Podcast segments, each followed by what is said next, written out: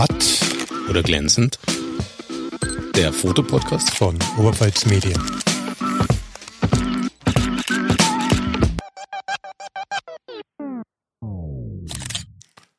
Willkommen zur zweiten Folge in unserem Podcast Matt oder glänzend zum Thema Drohnen. Fliegen mit Drohnen, fotografieren mit Drohnen, filmen mit Drohnen. Wir haben das Thema auf zwei Folgen aufgeteilt, weil es so umfangreich ist und so viel zu erklären gibt. Wer also nachhören will, in den Show Notes gibt's den Link zur vorangegangenen Folge. Und jetzt geht's weiter. Kann ein verpflichtender Drohnenführerschein für jedermann, der wirklich nur die Minimalanforderungen deckt, kann der helfen, etwas besser werden zu lassen? Thomas? Ja, auf jeden Fall. Ich meine, man hat das ja jetzt gesehen auch.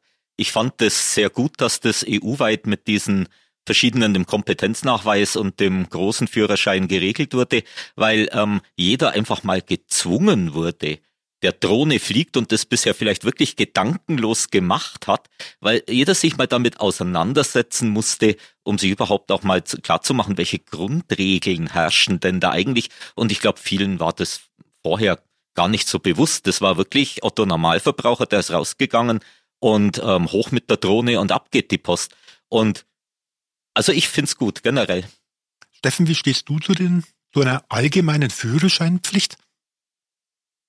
Ähm, man muss ich, ja noch mal vorausgreifen. Ja? Wer weiß denn, dass er einen Führerschein machen muss? Also ich stehe mit einigen Leuten in Kontakt, ja. Auch zum ja. Beispiel vom UAV Dach. Die sind jetzt auch schon seit einer Weile dran, mal einen Beipackzettel für Drohnen ähm, zu entwickeln oder einzuführen. Also ein expliziter Herr vom UAV Dach hat es auch schon versucht bei einigen Ketten. Ähm, die werden natürlich einen Teufel tun, so einen Beipackzettel dazu zu legen, weil dann nämlich die Leute darauf hingestoßen werden, was sie alles machen müssten. Zum Beispiel einen Führerschein, wo sie vielleicht überall nicht fliegen dürften, weil man könnte einen Zettel einrichten, wo auch sämtliche ähm, Links drauf sind, die man anklicken kann, wie Deeppool oder sonst was, um sich informieren zu können oder dann zu müssen. Ähm, ja, nur wer profitiert davon? Ähm, eigentlich nur die Verwaltung und das Luftrecht, aber mit Sicherheit nicht die Verkäufer. Das heißt, ähm, die Bereitschaft, da mal so einen Beipackzettel zum Beispiel hinzulegen, dass die Leute erstmal wissen, dass sie überhaupt einen Führerschein machen müssen, ist ja überhaupt nicht vorhanden. Das heißt auch, das mit dem Führerschein ist schön und gut für den, der es weiß. Die ernsthaften Verkäufer werden das auch sagen ohne Zweifel. Aber man kann auch bei Otto bestellen oder sonst wo. Und ich weiß nicht, inwieweit die alle PDFs dabei haben, ähm, dass auch Führerschein gebraucht wird und sowas. Oder das PDF dann irgendwo im elektronischen Papierkorb landet. Ähm, also da sind wir ja schon eine Stufe davor, dass überhaupt erstmal die Bewusstsein da ist, einen Führerschein zu machen. Und die Leute, wenn da jemand seinen Kindern an Weihnachten eine Drohne schenken will, weil man einfach frisch frum fröhlich frei fliegen will und weiß, dass man erstmal einen Führerschein machen muss, und der überlegt sich dann vielleicht zweimal. Ne? Also da fängt das Problem schon ein bisschen vorher an. Man muss sich kleinteilig informieren. Wie kleinteilig kann ich von einem normalen Menschen erwarten, dass er sich informiert? Gute Frage.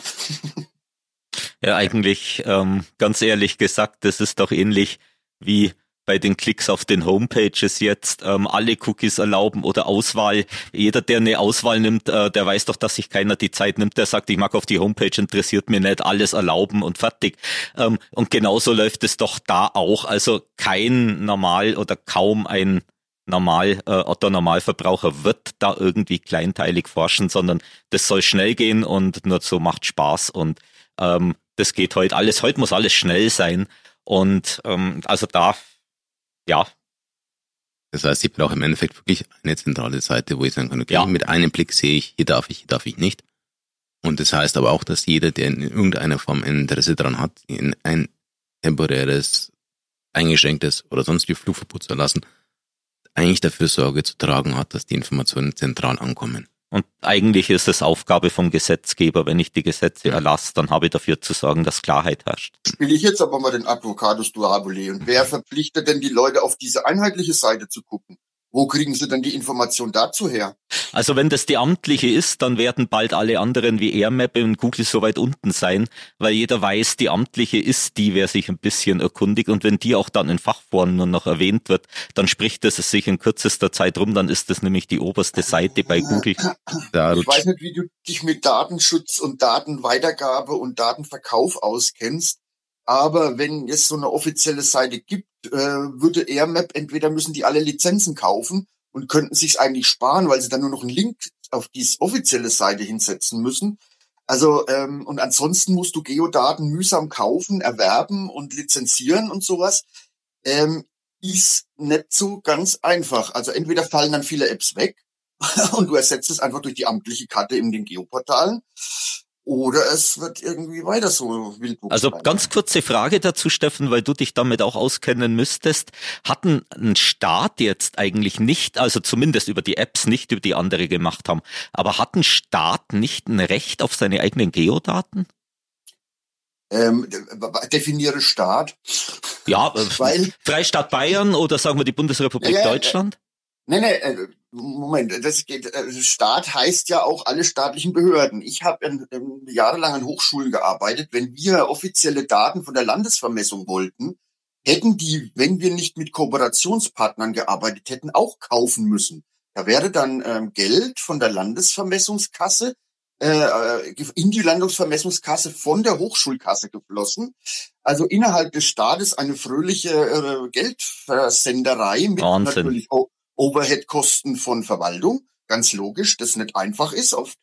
Ähm, also von deswegen habe ich gesagt, definiere Staat. Ähm, natürlich die Landesvermessung hat die Hoheit über ihre Daten und die kann sie nach Gutdünken benutzen. Aber alle anderen Behörden ähm, müssen die teilweise auch erstmal kaufen. Also zum Beispiel die Landkreise oder sowas, hier in Baden-Württemberg zumindest, die haben Generalvertrag mit der Landesvermessung und haben, zahlen im Jahr eine, eine Gebühr von was weiß ich wie viel Tausenden von Euro, um für ihren Landkreis die Geodaten zu bekommen.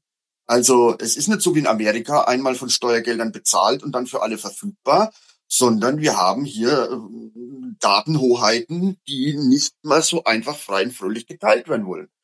Und es gibt ein Open Data Gesetz, ähm, das aber auch nur sehr zögerlich umgesetzt wird. Also in Thüringen kriegst du alles, in Brandenburg kriegst du alles, ähm, teilweise in Nordrhein-Westfalen, aber viele andere Bundesländer scheuen sich, unter anderem deswegen, weil die Landesvermessungen keinen äh, äh, Ausgleich dafür kriegen, wenn sie die Daten jetzt kostenlos abgeben, also kein Budgetausgleich, sondern auf einmal Einnahmen verlieren, zum, sollen aber die gleichen Servicedienstleistungen wie vorher bieten. Das ist so wegen das Problem dahinter.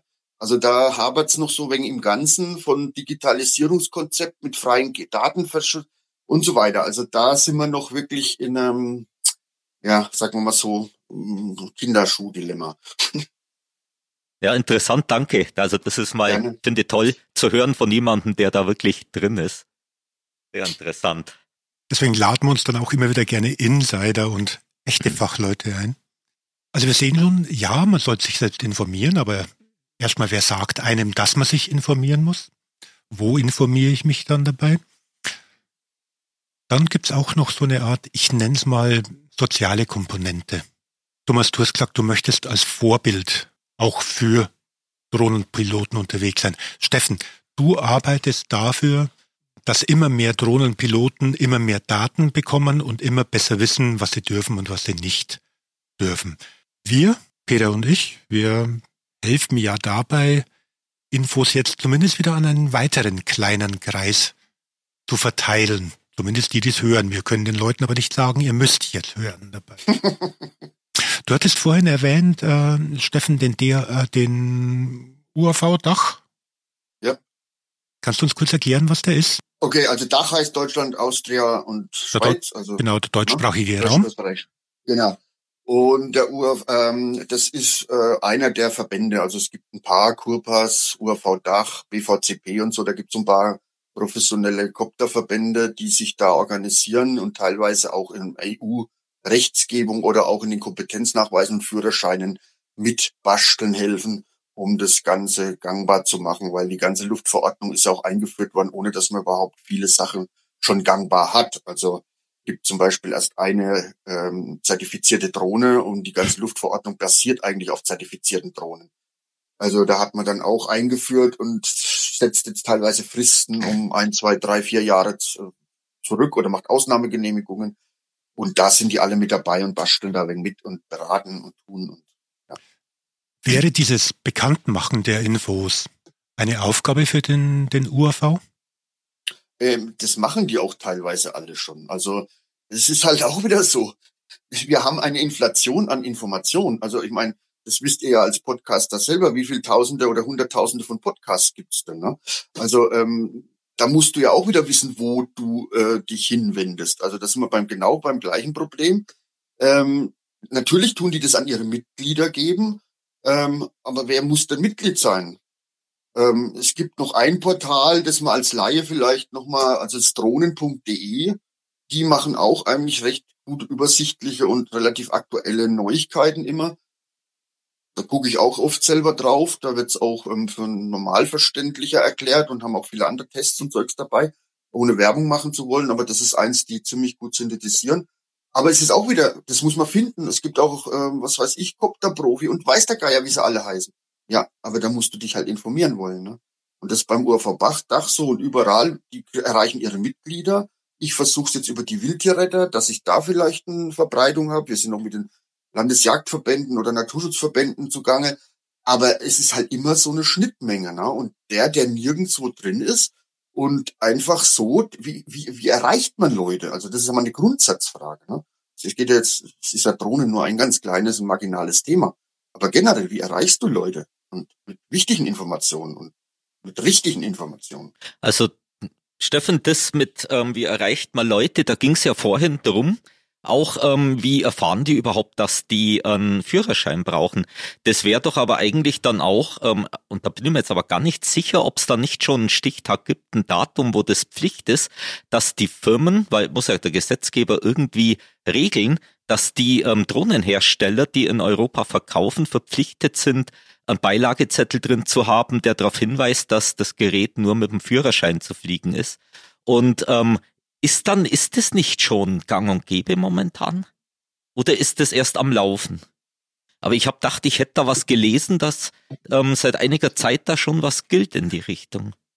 Ich bin mir jetzt aber nicht sicher. Das ist immer so Internet und Meldungen, Verifizierung.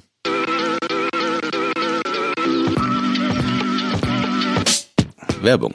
Unser Podcast-Tipp diese Woche ist die tödliche Oberpfalz.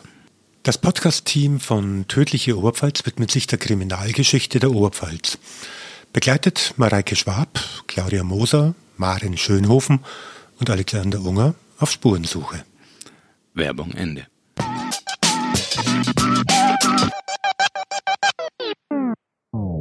Mhm. Aber ich glaube, da ist auf jeden Fall was, wenn dann angeleiert von der EU aus. Und das wäre ja auch absolut folgerichtig, weil ich kann ja solche Geräte nicht rausgeben, ich kriege ja auch kein Auto ohne Führerschein. Also Doch, ähm, kaufen kann es jederzeit. Oh ja, okay, aber nicht anmelden dann, genau. oder? Genau. Das, das ist die entscheidende Stelle, die, Anmel Ach, die Anmeldung von Das sind Ganzen. die, die ohne Nummernschilder draußen fahren. Alles klar. ähm, nee, aber wäre es so, so, ein, so ein denkbarer Weg oder was, dass jede Drohne registriert sein muss und dass zur Registrierung ein Führerschein nachgewiesen werden muss? Also du musst ja jede Drohne über 250 Gramm registrieren lassen. Das musst du aber auch erstmal wissen. genau. ähm, das wäre jetzt aber anders, wenn die schon registriert wäre.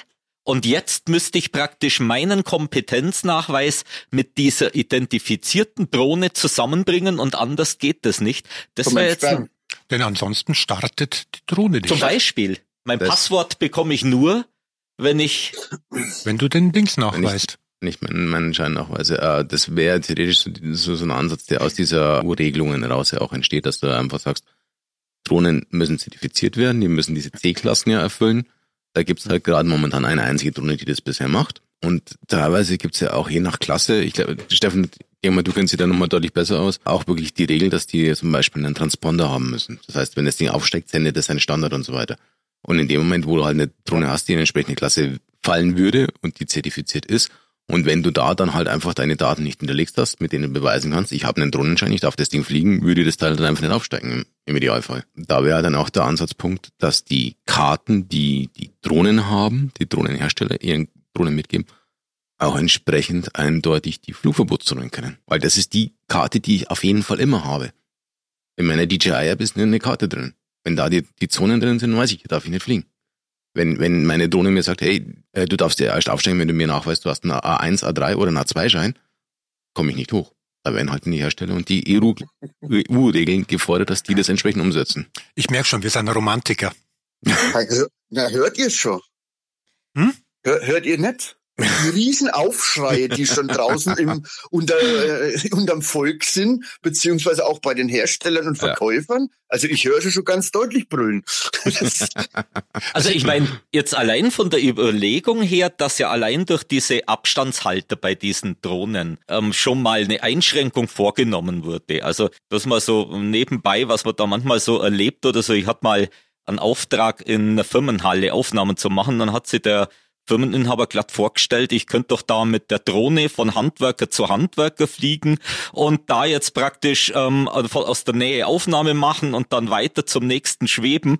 Dann habe ich dem erstmal erklären müssen, dass bei den Gängen in der Halle die Drohne gar nicht fliegen wird. Die wird sich weigern, da rein zu fliegen, weil nach rechts und links die Abstände zu schmal sind. Da hat er mir erstmal ganz groß angeschaut. Aber so ähnlich könnte man das ja auch mit den Karten machen. Das Kartenmaterial ist in der Drohne und die Drohne fliegt eben nur bis an den Rand der Grenze ran. Und dann könnte man ja zum Beispiel Thema Digitalisierung das zum Beispiel so machen, wenn ich eine Sondergenehmigung habe, dann habe ich einen Freischaltcode und dann darf der über die Fläche auch fliegen. Könnte also man dann sogar das, für den Tag das, eingrenzen. Also es wäre digital eigentlich alles ganz das simpel machbar. auch schon. Also DJI hat ein dreistufiges äh, Freischaltsystem. Ähm, zum Beispiel bei Flughäfen oder sonst was, das nennt man das sogenannte Geofencing, also du errichtest quasi einen digitalen, einen GPS-Zaun um ein Gebiet und wenn die Drohne in diese die Koordinaten reinfliegt, weiß er, dass er nicht mehr fliegen darf, beziehungsweise nicht mehr hochgehen darf. Das gibt schon. DJI lässt dich in nahe von Flughäfen normalerweise erstmal so gar nicht aufsteigen.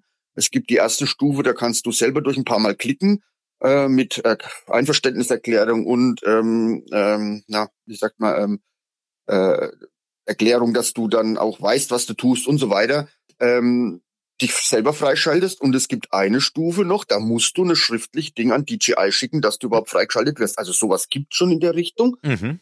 Aber noch lange nicht für, für alle Gebiete und noch lange nicht in der Form, wie ihr es gerade äh, skizziert. Und wie gesagt, ich glaube, da kommen dann gleich auch so Aufschreie mit Überwachungsstaat und sonst was. Also ich glaube, dass das nicht so ganz einfach durchzukriegen ist und vor allem, weil die Industrie wird da massiv dann auch Kunden verlieren. Und das, glaube ich, will, wollen sie nicht so arg. Ja, ich glaube, dass die sowieso schon auch durch die Führerscheine einiges an Kunden verloren haben. Und ich glaube, dass es viele gibt, die das mitbekommen haben, die sagen, den Ulk mache ich nicht mit, meine Drohne bleibt jetzt stehen und ich kaufe mir auch keine neue mehr. Also ich glaube, dass das eigentlich schon eher der Schritt war, der jetzt Otto Normalverbraucher das mitbekommen hat, davon abgebracht hat jetzt, weil ich sehe auch draußen viel weniger Drohnen fliegen, ganz ehrlich, als früher. Die werden nur immer kleiner und du siehst schlechter. Das mag sein, dass es am Alter liegt. Und hör sie auch nicht mehr so. Nee, aber er hat schon recht. Also es gibt, ähm, ich habe da recherchiert auf dem Markt und so. Und da gibt's äh, Erhebungen, dass der private Drohnenverkauf zurückgibt. Dafür geht der äh, gewerbliche Drohnenverkauf in die Höhe, also der professionelle Drohnenverkauf weiter nach oben. Also das, das zeichnet sich schon so ein bisschen was ab. Ist ja klar, wie bei jedem anderen Hype auch. Ähm, Spielzeuge verlieren schnell bei vielen Leuten ihren Reiz und sind dann immer so ähm, aktuell. Dann gibt's wieder was Neues und ähm, das kann man schon vielleicht so beobachten. Aber trotzdem, wenn, die, wenn das noch alles noch weiter eingeschränkt wird, ähm, dann glaube ich, werden sich viele Leute auf die Hinterfüße stellen, auch gerade ja. von der Industrieseite her. Und ähm, ich weiß auch nicht, also Klar, ich bin für viele Sachen bin ich natürlich auch. Schön wäre es halt, wenn es freiwillig wäre. Und meine Frage ist, wie kann man die Leute, es gibt ja so das schöne Wort natschen, ne? wie immer mehr dazu hinbringen, dass sie das auch freiwillig machen. Aber ich glaube, das sind wir wieder bei einem ganz anderen, nämlich auch gesellschaftlichen Problem. Ähm, ja, Rücksichtnahme, Toleranz, Respekt. Ähm, das sind ja alles so Schlagworte, die momentan ja zu hyperaktuell sind. Ne? Und dann erwarten wir das im Drohnenbereich. Ich glaube, das ist auch ein bisschen idealistisch. Ich muss die ganze Zeit schon in den Fall von vor ein paar Wochen denken, wo mal wieder einer von den E-Scooter-Fahrern erwischt wurde, ähm, der halt einfach ohne Führerschein unterwegs war. Weil die Leute es einfach nicht wissen. Ich mache einfach. Ja. Und das ist halt so ein, so ein Verhalten, das du auch unter vielen Drohnenpiloten leider sehr, sehr verbreitet hast. Genau. Äh, ich bin in den sozialen Medien einfach relativ aktiv, bin selber dort, dass ich Sachen poste und ich sehe auch relativ viel. Und bei vielen Drohnenbildern denke ich mir, ey, die Stelle weiß ich, dass du nicht fliegen darfst oder mit Erlaubnis fliegen darfst. Da bist du einfach zu nah an äh, Windrad, an Stromleitung oder sonst irgendwas dran. Und ja. einfach so dieses Grundverhalten, dass ich sage, hey, ich halte mich einfach so ein bisschen an die Regeln. Ich fliege jetzt nicht in 2,50 Meter äh, über die bei uns Waldnabauen drüber, wo sowieso ein Naturschutzgebiet wäre, wo ich nicht fliegen dürfte. Ich halte mich an einfach die Grundregeln. Das wäre was, was ich mir von vielen, vielen Leuten wünschen würde. Und das Zeug dann bitte auch nicht noch irgendwo teilen und zeigen und hey, schau mal, was für geile Aufnahmen ich habe. Dann habe ich halt auch genau dieses gegenteilige Domino-Spielchen. Zack, zack, zack. Ey, ich will auch, ich will ich auch, ich will auch. Genau. Übrigens von wegen E-Scooter, wir haben gestern aktuelle Meldung, Paris schafft die E-Scooter wieder ab, werden verboten. Äh, Ulm, irgendwie Nürnberg und sowas sind auch am überlegen, die wollen jetzt mehr Parkplätze für E-Scooter nur noch dort parken lassen. Also das ist genau wie du sagst, ähm, gerade auch schon das Diskussion, man lässt Sachen los und auf einmal wird zu so einem Geister, die ich rief, die werde ich nun nicht mehr los, ne? Beziehungsweise die treiben dann auch allerlei Schabernack die man nicht mehr so einfach einfangen kann. Und dann geht's nämlich vom totalen Erlauben wieder bis zum totalen Verbieten. Und, und, und, und, und das ist das, ähm, das Dilemma halt bei allen. Ne? Und das ist halt leider auch bei den Drohnen so, dass du äh, leider auch immer mal viele hast, die dann für alle anderen das auch mit vermiesen. Ne? Weil ich weiß, ich stehe auch mit den, um äh, mit den Naturschutzbehörden in Kontakt und da muss man immer ganz scharf trennen. Ähm, ist es ein Hobbyfliegen oder ist es ein Fliegen für Naturschutz, wo ich ja die Drohne als neues fliegendes Fernglas, als super wertvolles Tool auch in, äh, mit äh, etablieren helfen möchte. Und ähm, da kommt immer sofort auch der Mitnahmeeffekt. Ne? Warum wurde das jetzt auch mal verboten, für die, für die Wildtiere am Wochenende zu fliegen? Aus dem Wildmitnahmeeffekt. Weil die Leute Angst haben, dass wenn gerade am Wochenende viel unterwegs sind und das sehen, dass die vielleicht auch in den Naturschutzgebietswiesen fliegen, weil da halt gerade jetzt die Rehkitze oder da gerade gemäht werden soll, dass dann die Leute immer wieder denken, ähm, dass sie da auch fliegen dürfen. Das sage ich immer nur, wir müssen eigentlich die Information besser verbreiten, weil jemand, der normale terrestrische Aufnahmen im Naturschutzgebiet macht, läuft da auch drin rum. Das sehen die, ähm, die Besucher, die dann vorbeilaufen, auch. Aber da wissen sie halt einfach irgendwie, dass sie das nicht dürfen, weil irgendwo Naturschutzgebietsschilder stehen. Da haben wir nämlich ein anderes Problem. Auch die Sichtbarkeit in der Fläche. Naturschutzgebiete sind klar ausgewiesen, zumindest die allermeisten. FFH-Gebiete sind nicht ausgewiesen auf der Fläche. Na? In Bayern haben wir noch, ich bin da mit Rehkitz, äh, ne, mit äh, Kiez, äh, Kiebitzleuten in Verbindung. Ja, da gibt's dann auf einmal Kiebitzgebiete, die sind auch überhaupt nicht ausgewiesen. Und klar sollte man dann auch da viel schonender fliegen oder überhaupt nicht als Hobbymensch, äh, wenn man nicht gerade bei der Kiebitsuche dabei ist. Aber das, das, sind, das sind dann ja noch mal Probleme. Also die Karte ist ja eins, aber die musst du auch aktiv abholen. Das andere ist die Sichtbarkeit in der Landschaft. Dass du überhaupt auch weißt, wenn du draußen bist, vielleicht noch was du fliegen dürftest oder was nicht. Und da haben wir wieder das Problem Ausweisung von Gebieten. Ja, wenn man jetzt überall an FFH-Gebieten, die sind riesig groß, Schilder stellen wollte, dann, wenn der Wissing nicht immer Schilder für 120 auf den Autobahnen hat, ne, dann werden wir kaum genug Schilder für die FFH-Gebiete in Deutschland haben. Also das sind so, ähm, ja. Einfach die Daten sauber in die Drohnen-Apps reinkriegen. Das wäre ja, der erste Ansatz. Das ist schon ein Ansatz, aber wie gesagt, die Sichtbarkeit auf der Fläche ist ja. nochmal eine Und ja, auf klar, neuen ja. Naturschutzgebieten wird auch teilweise ein Drohnenverbotslogo mit ein aufgemalt. Ja, klar. Und weil wie die Karte, wie gesagt, musst du wieder ähm, auch abholen, beziehungsweise dass die mit DJI synchronisiert wird. Ne? Ähm, das sind auch wieder Geodaten, ob man die mhm. jetzt einfach den Chinesen da einfach so zur Verfügung stellen sollte. Ist zwar jetzt nichts fürchterlich Geheimes, aber ähm, ja. Weißt du, worauf ich raus will? Ne? Ich, ich, ich weiß, worauf du raus willst. du hast bewusst, was du meinst. Ja, ja. Äh, Alex, erinnerst du dich noch an den Fall äh, Erster Golfkrieg? Anfrage des irakischen Tourismusbüros zu äh, Karten, Informationsmaterial über den Truppenübungsplatz Grafenwehr? Nee, kann ich mich nicht mehr erinnern. da gab's da, da gab's einen Anfall, weil das ist bei uns halt äh, genau das Thema, dass wir hier zwischen äh, Trümmerübungsplätzen sitzen. Ähm, wo ich vorhin lachen musste, wenn bei uns ein Vogel von äh, Stange fallen mit, wo eine Drohne drüber fliegt. Nein, die ist ein anderes Grund. Ich denke, das war auch ein gutes Schlusswort zu diesem ganzen Thema. Vielleicht kann man es nochmal zusammenzufassen. Es gibt Daten, Sie sind schwer und kleinteilig zu bekommen für den Normalmenschen. Es ist aufwendig. Es gibt Ansatzpunkte, keiner hat die perfekte Lösung dafür. Äh, wenn man versucht, verschiedene, an verschiedenen Stellschrauben zu drehen. Über die Hersteller, über die Verkäufer, über den Vorbildcharakter der einzelnen Drohnenpiloten und auch über Verbände, dann tut sich was. Vielleicht kann man das so zusammenfassen. Das war Matt oder glänzend, der Fotopodcast von Oberpfalz Medien. Ich bin Alexander Unger. Ich bin Peter Müller. Ich bin Thomas Stock. Ich bin Steffen Döring. Bis zum nächsten Mal.